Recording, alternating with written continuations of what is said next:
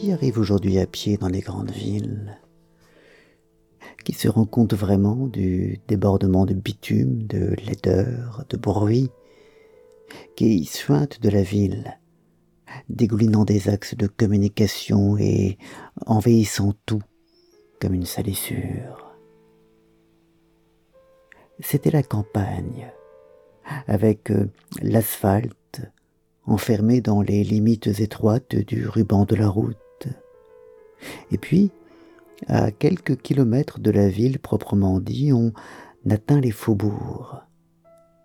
Et brusquement, alors, le goudron brise la digue où il était contenu et se répand partout, chassant l'herbe, les fleurs, la terre, pour laisser place à cette surface grisâtre, laide, uniforme, chaude, le plus souvent couverte de gravillons, de bouts de métal, de verre, de papier, de masques, de débris, quelque chose comme une poubelle qui déborderait ou dont le contenu se serait éparpillé. Ce débordement, les voyageurs en voiture ou en train ne le voient pas. Seuls le perçoivent, crissant sous leurs pas, les randonneurs, pèlerins et habitants de ces lieux de passage.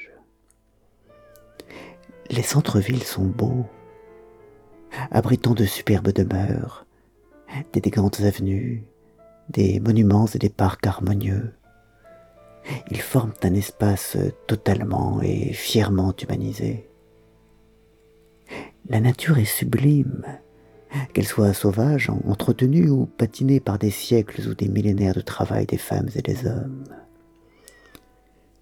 C'est la ligne de contact des deux mondes qui bouillonne, qui glapit, qui s'épanche d'une fièvre brûlante.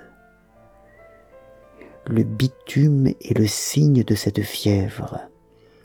Il est comme une lave née du frottement des plaques tectoniques comme un magma recouvrant tout, artificialisant tout, occupant tous les interstices et stérilisant tout pour que rien ne repousse, que le terrain soit définitivement conquis aux êtres humains, définitivement interdit à ce qui n'est pas domestique. Et avec le bitume, le bruit incessant des voitures et camions qui passent, bruit des moteurs et bruit du frottement, le parfum âcre du caoutchouc arraché aux pneus par la route, la senteur empoisonnée des hydrocarbures arrachés au bitume par la lumière. Ici encore, la grande rupture est celle du pétrole. C'est avec le développement des véhicules à moteur que les techniques ancestrales de construction des routes euh, qui n'avait guère changé entre les Romains et John Loden Macadam, ont été abandonnés, que la pierre a laissé place aux dérivés gluants du charbon et du pétrole, et qu'on a commencé à répandre cet enduit au-delà de la chaussée parce que c'était pratique.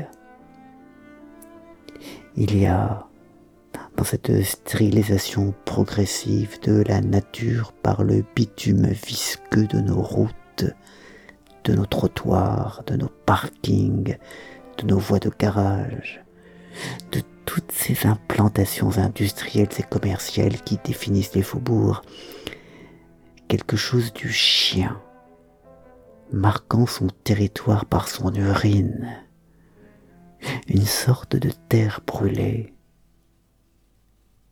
une terre à rendre à la